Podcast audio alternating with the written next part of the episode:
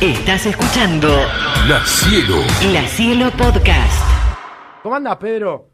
Oh, Hola chicos, ¿cómo andan? ¿Todo bien? Acá, 10 de la mañana y sí, debe estar ya arriba de 30 y pico, así que está, está picante, pero bueno, se disfruta igual, ya estoy acostumbrado.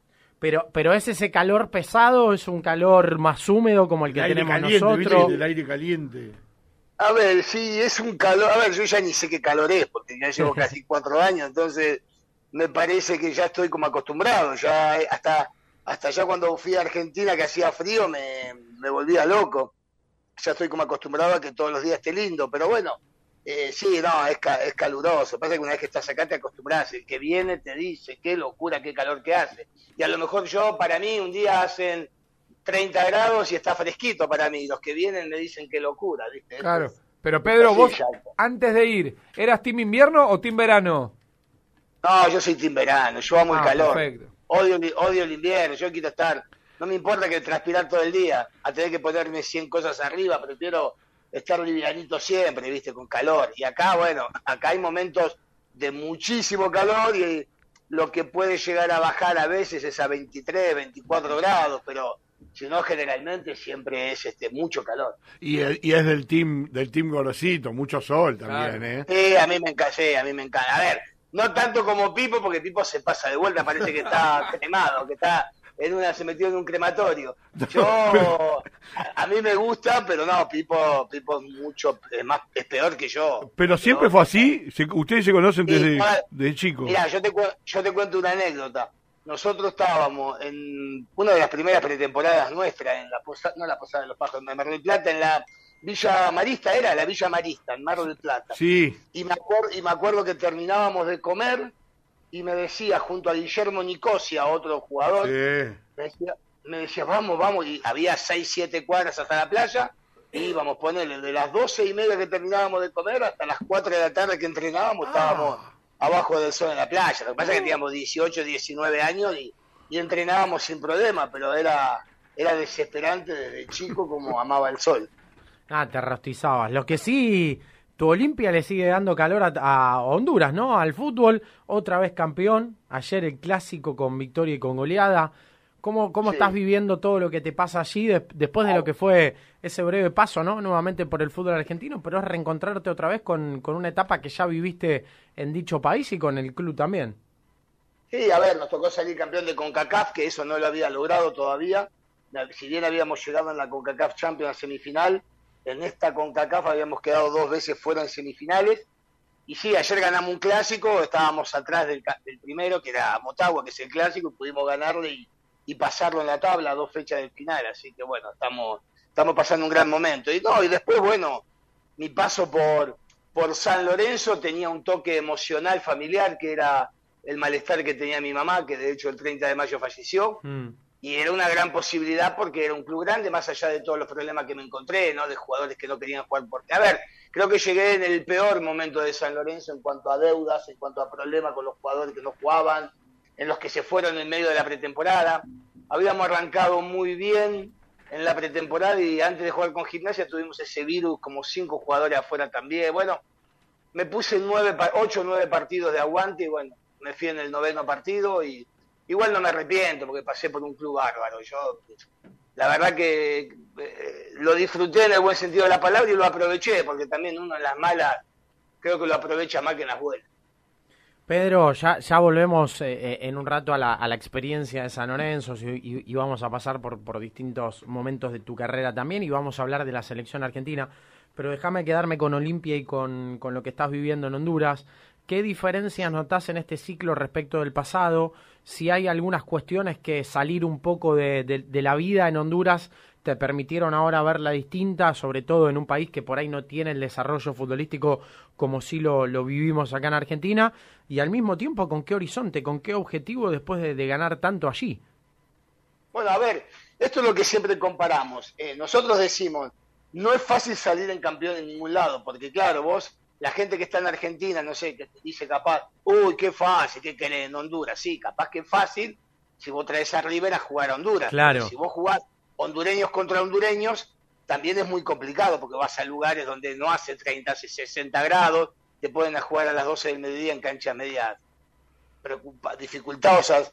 Entonces, en todos lados es difícil. Eh, es claro que eh, en cuanto a lo que tiene que ver los estados de campos de juego, no, salvo lo que tenemos, tenemos nosotros, que es una isla en el desierto, ¿no? porque tenemos un predio fantástico, un, empresario, un presidente muy bueno, entonces tenemos otra vida, por eso nos podemos permitir ir a luchar a nivel con CACAF.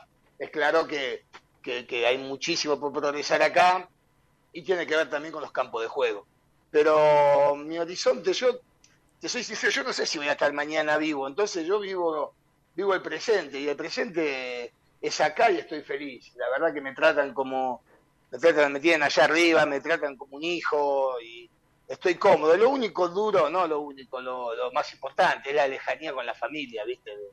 Mi esposa ahora está en La Plata, va, viene con los más chiquitos, los más grandes vienen cada tanto. Yo creo que eso es lo más difícil de, de esto. Pero bueno, todo, ya, me, ya los que viven al lado mío saben cómo es todo y, y tengo el aguante de ellos también. Que Pe-. Pedro, ¿eso lo, lo sentiste siempre? Porque digo, tu vida ha sido de viajes, tu, tu- tu profesión continuamente te lleva a estar en movimiento. O quizás hoy, Sí. en otra edad, ante esta distancia por ahí más sostenida de tantos años, con ese intervalo que estuviste en el medio también en la Argentina de estos últimos meses, ¿cómo lo, cómo lo sentís? ¿Es distinto Estoy- o, o te pasó siempre? Mira, yo, yo estoy, yo estoy, me doy, cuenta que estoy viejo y, en y estoy muy, muy sensible. Ponele, a mí me, me está costando mucho después de unos meses superar lo de mis padres. Es decir, uno, si bien tuve la suerte de tenerlo hasta los 96 años los dos, eh, y soy un ingrato porque hay gente que pierde a los padres muy joven y uno tendría que estar agradecido, eh, es como que cuando se te van afloran los recuerdos y en la y cuando uno se pone grande esos recuerdos chocan más. Y claro que, que ahora estar alejado de mi esposa, de mis hijos tanto tiempo es muy difícil. Antes, te- antes a lo mejor era más desfachatado, siempre estuve 10 años en Europa, estuve en Japón, estuve en Perú, estuve en Paraguay. Hoy es como que me toca un poco más. Por eso uno empieza a analizar bien qué va a ser en su futuro. Pero bueno, eh, te vuelvo a repetir, eh, pienso que va a ser en el futuro y me contradigo porque te dije que vivo el presente, pero bueno, si esto sigue y uno sigue vivo, vamos a ver a, vamos a ver hasta dónde uno llega acá, hasta dónde uno toma una decisión distinta, eso lo iremos viendo cuando termine mi contrato en mayo. Eh, Pedro, mirando, eh, porque uno también desde, desde lo periodístico va creciendo con todos ustedes, con mucho con las carreras cuando debutan en primera o cuando empiezan a ser técnicos. Yo recuerdo allá por por año, por marzo, abril de 2005, eh, cuando llegaste a gimnasia, ya llevas 17 años de técnico. Sí, terrible, sin parar. Y- Gracias y- a Dios no y- paré y- nunca. Es, es, yo digo, tu carrera hoy, no sé si en algún momento la estás transcurriendo, si en algún momento paraste para hacer un balance, pues ya dirigiste equipos grandes en la Argentina, eh, dirigiste In- Independiente, dirigiste San Lorenzo, dirigiste el club de tus amores que, que gimnasia, lo ascendiste, peleaste torneo, dirigiste Argentino, estuviste en Paraguay, saliste campeón, en Perú, ahora en Honduras, digo, te, te pones metas de decir eh, hacia dónde voy o te O vas quiero llevando, esto. o quiero esto porque eh, son 17 años de carrera es, mu- es muchísimo No, la verdad que yo, mira, me siento que me ha ido muy bien. Creo que si bien me gustaba más jugar al fútbol que dirigir, siento que fui mejor entrenador que jugador. Es como que fui más determinante como, como entrenador en muchos lados. Si tengo que hablar de, de un fracaso rotundo, sería el de San Lorenzo, que fueron nueve partidos. Eh, después sí he tenido resultados adversos, pero son resultados pero de, de decir un club donde no dejé nada, San Lorenzo, porque después en todos lados que estuve, con Argentino Junior clasificamos a la Sudamericana, con Tigre eh, salimos del descenso, hice una muy buena campaña, con Godoy Cruz también, bueno, Gimnasia también, Independiente también, terminamos clasificando a la Sudamericana.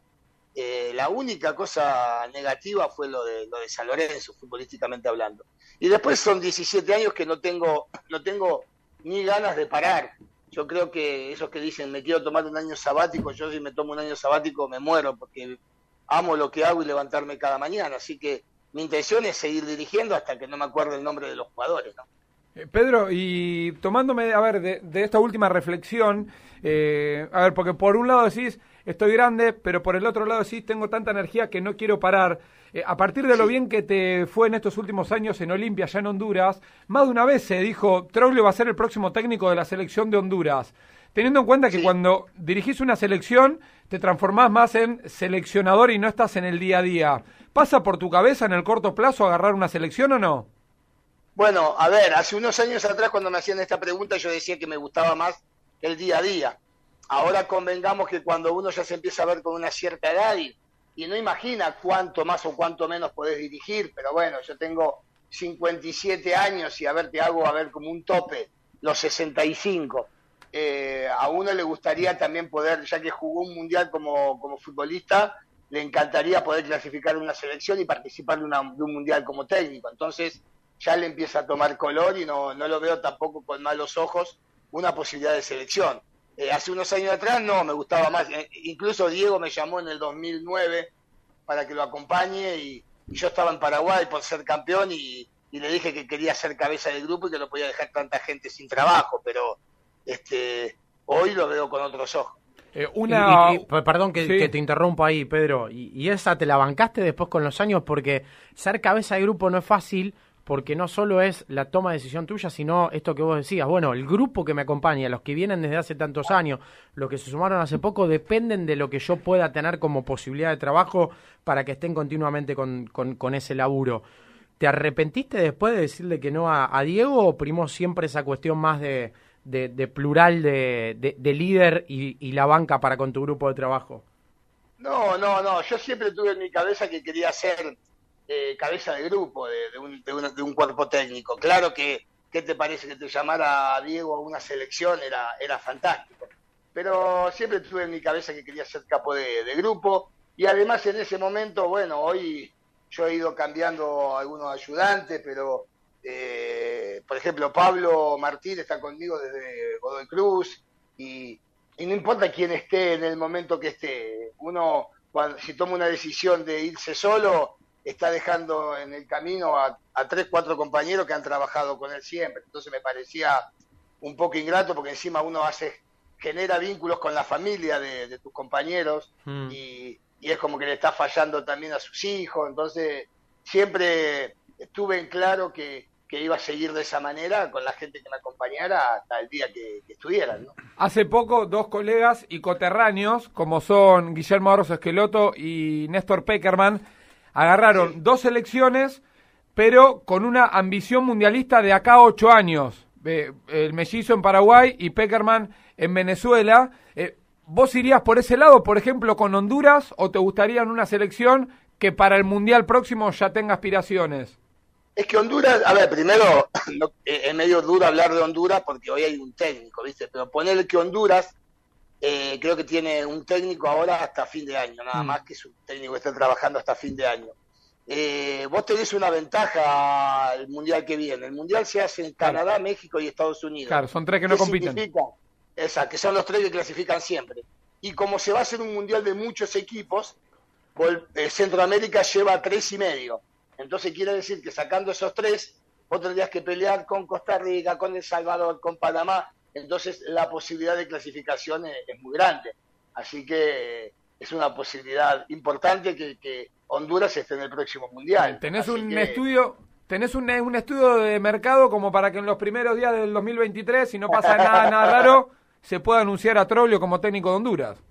A ver, eh, yo la verdad que no, no, no, no, no vería mal ahora, como te dije, el día de mañana poder dirigir la selección. Eh, creo que es un salto más en mi carrera, algo nuevo y ya tengo mucha, mucha experiencia, porque uno también cree que a veces la experiencia por haber jugado al fútbol, cuando arranqué como técnico la tenía, ¿no? Y me di cuenta que era virgen totalmente cuando empecé de técnico. Recién a los 7, 8 años me sentí que tenía experiencia y así todo con experiencia me ha ido bien y me ha ido muy mal. Pero bueno, sí, es una, un horizonte que, que tengo ahí cercano y que me gustaría. Hablaste del Mundial, te, te, pica el bichito poder estar en una nueva cita mundialista. ¿Cómo vas viviendo la previa de este? No, y esperándolo, desesperado, ¿viste? Bueno, acá los partidos van a empezar bastante tempranito, creo que a las 4 de la mañana de acá, a las 7, así que bastante temprano. Pero mm, eh, estoy esperándolo como creo que estamos todos, no solamente por ser futbolero, por haber tenido una historia como jugador, me interesa ver todos los partidos, pero creo que, bueno, como mm, siempre, o más que siempre, Argentina va como uno de los serios candidatos, porque siempre esos candidatos, pero bueno, esta vez uno se uno invita a creer, más allá que después a la hora de, de jugar, lógicamente que es muy difícil. ¿A, a, a quiénes pones ahí en el pedestal de candidatos? No, yo creo que los de siempre, ¿no? Bélgica, España, Inglaterra, Alemania, Brasil, Francia, Argentina. A ver, yo pienso que cuando se empieza a hacer el embudo ese corto de los cuartos de final, ahí es el problema, porque vos te encontrás ponerle como una Francia. Y ese día se despierta mal Messi, y se despierta bien Mbappé y Benzema, y bueno, estás al horno. Por eso es muy fina la línea, ¿viste? Que a veces dicen, uy, somos candidatos, vamos a salir campeones. Sí, tenemos que rogar a Dios que en ese mes, que en cada partido, se levanten siempre bien los nuestros.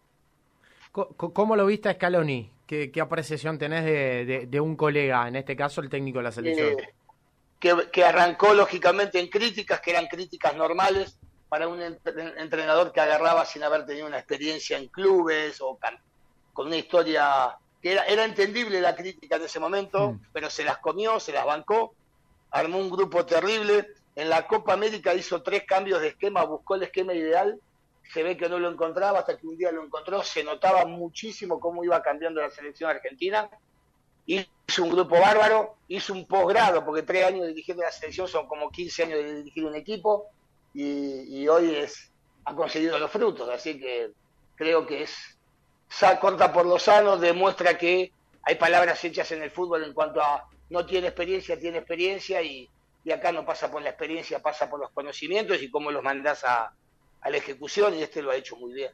Eh, Pedro, ayer en cada una de las entrevistas que daban en juego, en campo de juego post partido, los eh, futbolistas de Racing, todos eh, potenciaban al grupo por sobre lo futbolístico. Vos ahora también hablas del grupo.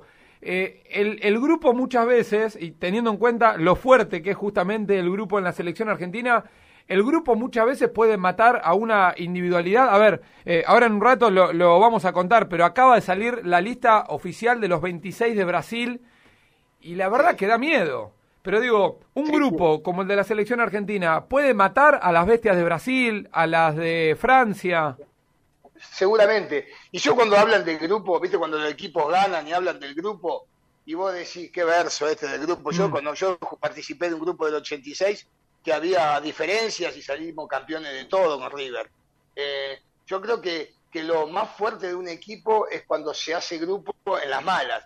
Y yo creo que Racing es un equipo que le ha tocado parir en estos últimos tiempos con la crítica, inmerecida totalmente. Entonces le creo más a la formación de un grupo, porque para salir de la mala tienes que estar fuerte. Si no estás fuerte es muy difícil. A veces ganar, ganas por individualidades también. Pero yo creo que, que, eso es lo que consiguió Argentina, en la crítica, en el desconformismo, y encima llevan a un técnico criticado, mm. y entre todos salieron adelante. Y me parece que además lo veo a Messi más feliz que nunca jugando en la selección argentina, si bien siempre lo estuvo, yo lo veo mucho más feliz ahora. ¿Te, ¿Te quedás allá, Pedro? ¿Te venís para acá? ¿Vas a Qatar? No, no, a ver, si Dios me acompaña, que juego la final de acá el 18 de, diciembre, el 19 estoy viajando, ya tengo pasaje, y me quedo hasta el 26 para pasar Navidad con mis hijos, y bueno, después me tengo que volver, porque el 2 arranco acá otra vez la, pretemporada y viajamos a jugar amistosos afuera, entonces bueno, tengo que estar. Pero me voy una semanita a Argentina porque necesito ir a ver la casa de mis viejos, necesito estar con mi esposa, con mis, todos mis hijos allá y, y estar un poco en mi casa también. Sabes que mm, me escribe un mensaje a alguien que conoces muy bien y me dice, que no se queje tanto ah. entre risas. A mí también me lo mandó, a mí también. De una de sus hijas me estoy haciendo cargo yo. Ah, Guille, Guille. Guille ¿Viste? Volati. Mirá, solito. Ah, por Dios, Guille Volati. Que no, ey, está todos los días metida ahí adentro, en la casa adentro. Es un, es un, es un peligro que la críe él. Así que igual, igual no sé, ¿eh? ¿Qué Pero sé no yo? sé si se, no sé Son si medio que- parecidos no, algunas cosas. no sé si se queja de tu hija o del perro, ¿eh? el perro me parece que. No, Guille, ey, Guille es muy buena gente, su familia, su esposa, sus hijos, la verdad que gente que quiero mucho y, que la verdad que, que todos saben la, bueno, lo- mi hija anda sola y, y ellos la acompañan y la tienen, así que eso, eso nos hace muy bien. Pedro, ¿cómo estás con gimnasia? ¿Cómo lo ves a la distancia? ¿Cómo te fuiste involucrando también en medio del trabajo, de tantas amistades? No, con gimnasia estoy como, to- como toda mi vida, eh, siguiéndolo. Todos los partidos en la cancha están mis seis hijos, perdón, cinco hijos y mi esposa, em, que van a ver a gimnasia. Gracias a Dios no tuvieron el día de boca ninguno porque todos tenían cosas para hacer. Pero sigo, sigo siempre. Además, bueno, también en los grupos que tengo de la selección o de River está Pipo, está el preparador de arquero que es amigo mío de la infancia, Matías Villasanti, que somos amigos desde, desde chiquitos, que vivíamos en Castelar de los cinco años. Entonces, toda ge- Cachito Borelli, el Chapa Zapata, toda- lo sigo siempre y ahora también. A ver, mi sentimiento con gimnasia no lo cambia nadie, eso yo tengo bien claro, solo que lo acompaño ahora desde el lugar que me gusta y que me gustará ir cuando esté allá para poder ir con mis hijos a verlo. Los últimos dos técnicos de gimnasia no son indiferentes para vos, por un lado Diego y por otro lado Pipo, ¿no? No, ni, ni Eh, hablar. qué ni hablar. fuerte Bueno, eso también. Y, a ver, lo de Diego fue fantástico porque todos sabemos lo que es el emblema ese. Pero Pipo también, Pipo es un, un técnico que, que, que tiene eso de, del armado del grupo, tiene eso de arrabalero, ¿viste? De tango, de, de un montón, sí, que, que lo lleva bien y, y también tiene algo que es buenísimo, no le importa nada. Él, aunque lo maten a él, él va y habla, dice cualquier cosa, total, no le importa. Él, muchas cosas las hace por, por inteligencia que por que, por, que pensándola o, creyendo que lo que pueden decir de él si está bien o está mal. Y, y yo creo que, que acá a veces miramos el vaso medio vacío y al vaso hay que mirarlo medio lleno. Tenés que, sí, está bien, podría haber peleado hasta el final en vez de terminar noveno. Bueno, yo miro el otro vaso. Estaba muy complicado, terminó alejándose totalmente de los descensos y clasificando una Copa Sudamericana. Yo creo que eso es mirar el vaso medio lleno, ¿no? Está bien que uno dice, no, no nos conformamos, no, es verdad.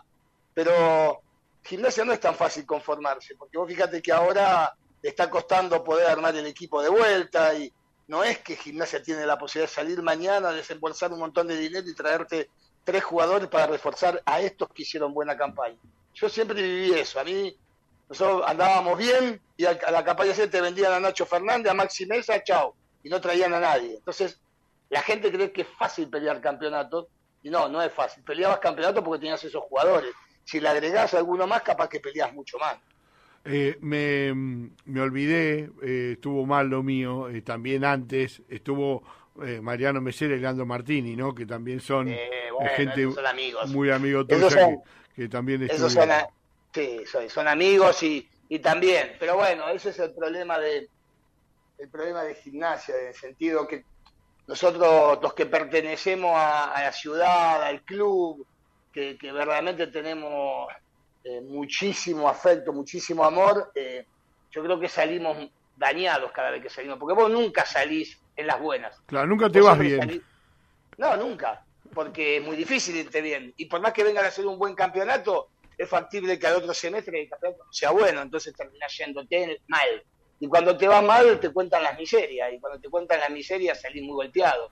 Claro. Y yo vivo en la ciudad, mis hijos van, juegan, uno, uno juega en gimnasia, entonces yo, eh, ya mis hijos empiezan a entender, ya en la escuela eh, te pueden decir algo, bueno, a mí me ha pasado ir a la escuela de gimnasia y que después de un partido perdido y algunos padres que se ve que no te querían, no- ni te miran. Esto, eh, yo lo, lo, lo, a mí me hace daño, me hace más daño que en cualquier otro club. Entonces yo prefiero eh, disfrutar a gimnasia desde el lugar que hoy, teniendo dos hijitos que tienen ganas de ir a la cancha, puedo disfrutar, que es, que es estar ahí en la tribuna con ellos y, y disfrutar ese momento. Sos un tipo muy, muy de amigos.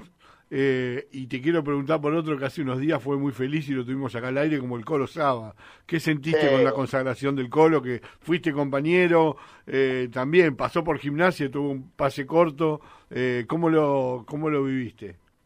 Bueno, con el Colo seguimos en contacto siempre, así que de hecho, cuando a mí me va bien, él me llama y yo automáticamente lo llamé cuando terminó y, y me puso muy feliz, porque los técnicos tenemos eso, vos pasás por un club donde te va mal y enseguida sos un desastre, un vago, eh, no servís para nada, no sabes nada de fútbol. Después a los tres meses salís campeón en otro lugar y ahí te transformás en la figurita que quieren todos, hasta que te va mal de vuelta y sos otra vez un vago, un desastre, eh, tenés amnesia, eh, entonces a mí me pone feliz por, por él porque sé lo que deseaba estar en gimnasia también y que se haya tenido que ir como se fue y el dolor y bueno, me alegra que le vaya bien a la gente que quiero y, estoy feliz por él.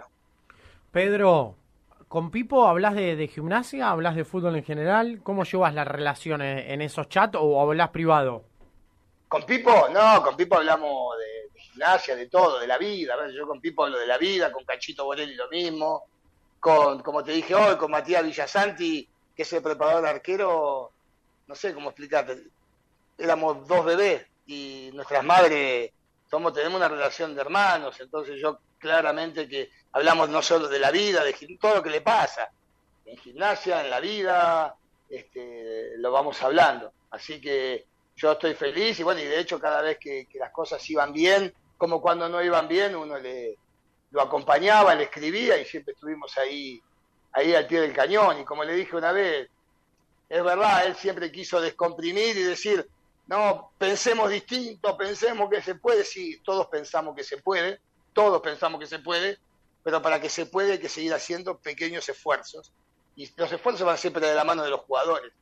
Y, y él creo que consiguió algo muy bueno que fue olvidarnos del descenso y, y pelear al menos, volver a meterse en una copa después de algunos años. Hay que decirle feliz día también. Claro. ¿Qué pasó? ¿Por qué? ¿Qué soy? Hoy es el día del periodista deportivo. Ah, pensé que el día de todos los muertos. ¡No! Ah, no, no, Ya Pedro. ya pasó. No, Fue el 2 de Pedro, noviembre. no. ¿Cómo te vamos a decir eso? ¿Hoy es el día del periodista deportivo? Ah, bueno, enterado. Sí, Qué bueno. bárbaro. Bueno, Acá- muchísimas gracias y felicidades a todos los periodistas deportivos del país. Porque vos en un momento te había, te había gustado esa beta. No, no, a mí no es que me gustaba. Yo eh, estudié periodismo deportivo porque una vez fui a un mundial a, a cubrir en, en un programa y un técnico, Carlos Salvador Hilaro, me dijo, estudia periodismo porque los periodistas te van a decir que ustedes, viste como nosotros decimos a veces, estos los periodistas no saben nada de fútbol, Claro. entonces el periodista puede decir, este no sabe nada de periodismo y trabaja. Claro. Entonces yo hice el curso de periodista también, pero todavía no era técnico cuando lo hice. Entonces yo hice los dos cursos, pero sí, a ver, mi idea era seguir ligado al fútbol, o, o opinando, acompañando, mirando, o dirigiendo. Bueno, me salió dirigir y después este, es claro que lo de, lo de- ahora si me preguntás, de las tres me gusta más jugar. Y de las dos que quedaban entre periodismo y dirigir, me gusta más dirigir. Pero porque me hace más cercano a lo que hice toda mi vida, ¿no? que es estar en la cancha. Eh, te aprovecho porque no hace mucho que por ahí que no hablamos, salvo por ahí algún mensaje. Y el otro día, y también de, de ir cerrando grietas a veces, y que, Sí. y que uno por ahí, historias que no saben. El otro día le hice una nota a Martín Mazuco, que hoy está en, en la cuarta de estudiantes, y, hablando de su vida, de su problema de salud que tuvo en el 2013, ese año tan fatídico que, que sufrimos una inundación. Y Sí. me contó al aire algo que yo no sabía. Me dice, toda la, la, la pintura para mi casa me la dio Pedro Troglio. Este, Sí, sí, sí.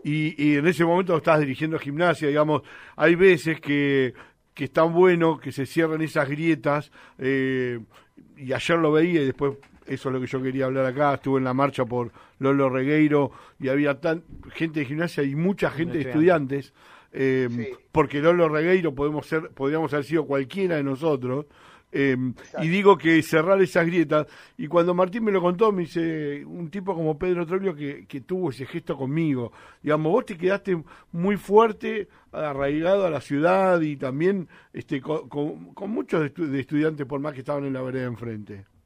Sí, además yo con Martín, a mí me, me pegó mucho su historia.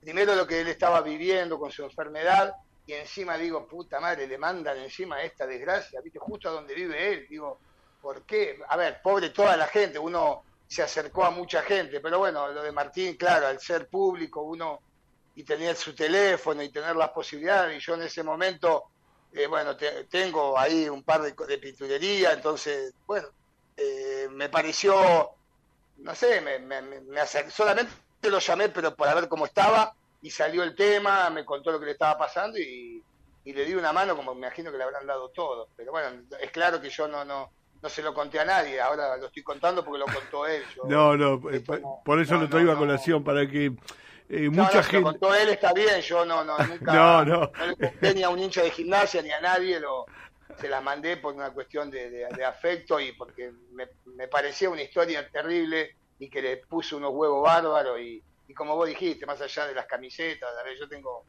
gente que quiero mucho del otro lado también y espero que gente de ese lado me quiera a mí también porque en definitiva la, la, la, la vida pasa por otro lado y el Total. fútbol sí, el fútbol claramente es otra cosa. Totalmente. Pedro, ¿cómo, ¿cómo viviste lo de lo de gimnasia Boca? Algo dijiste, por suerte no estuvieron mis hijos y mis hijas ese día. ¿Cómo lo viviste Sí. a la distancia? ¿Qué te generó? Sobre todo una historia que, que, que siempre tratamos de que no suceda acá y, y cada tanto tiempo vuelve en el fútbol argentino, ¿no? Aquella vez el hincha de Lanús en el Estadio de Ciudad de la Plata, ahora Lolo Regueiro en el Estadio del Bosque. Mirá, yo la verdad que en el momento que empiezo a ver, justo a mí, horas antes, mi esposa me había dicho que no iba porque era muy tarde, creo que eran nueve y media de la noche, Sí. y mis hijos justo, Yara estaba acá conmigo, acá en, en Honduras, y los otros dos estaban en un recital, creo, así que justo ese día no fueron, que encima se querían morir, que no podían, pero tenían entrada para recital. Y me acuerdo que me llama, me parece, si no me equivoco, que es Mariano Verón, antes del partido, y me dice, no, no sabés que explota esto, no, no- están las puertas cerradas, llegando, no te dejan entrar, ¿viste? porque él había podido entrar. Justo hicimos el comentario y arranca el partido. Y cuando veo eso me acuerdo de lo que me había dicho y veo a la gente saltar y me imaginé que era... Y como yo he vivido eh, a veces en una cancha cuando está ese gas, es desesperante ese gas. Sí. Yo, a mí, un- te, te- te- liquida, te mata la, las fosas nasales, la garganta, es desesperante. Y yo me imaginaba en esos chicos y en las mujeres y en la gente.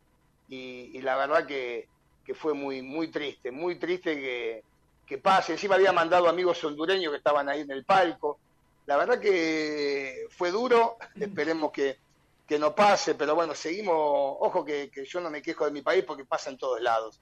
Lamentablemente Mm. los poderes políticos, policiales, todo eh, está todo mal manejado. Y, y políticas hablo a todo nivel, no solamente de país, sino de clubes, de todo. Entonces yo creo que, que es un manejo muy difícil, con, con todavía no se saben los culpables, de quién fue definitivamente, si de uno, si de otro, este, pero también es bueno que aparezcan los culpables alguna vez para, para que esto no vuelva a pasar. Pedro, siempre es un placer escucharte, saber que, que va todo bien, lo mejor para lo que queda, que también es importante como lo que has disputado. Y bueno, nos reencontraremos en algún momento cuan- cuando, estés aquí en la ciudad. Lo mismo para ustedes, chicos. Un gran abrazo. Abrazo grande. La Cielo, La Cielo. La Cielo Podcast.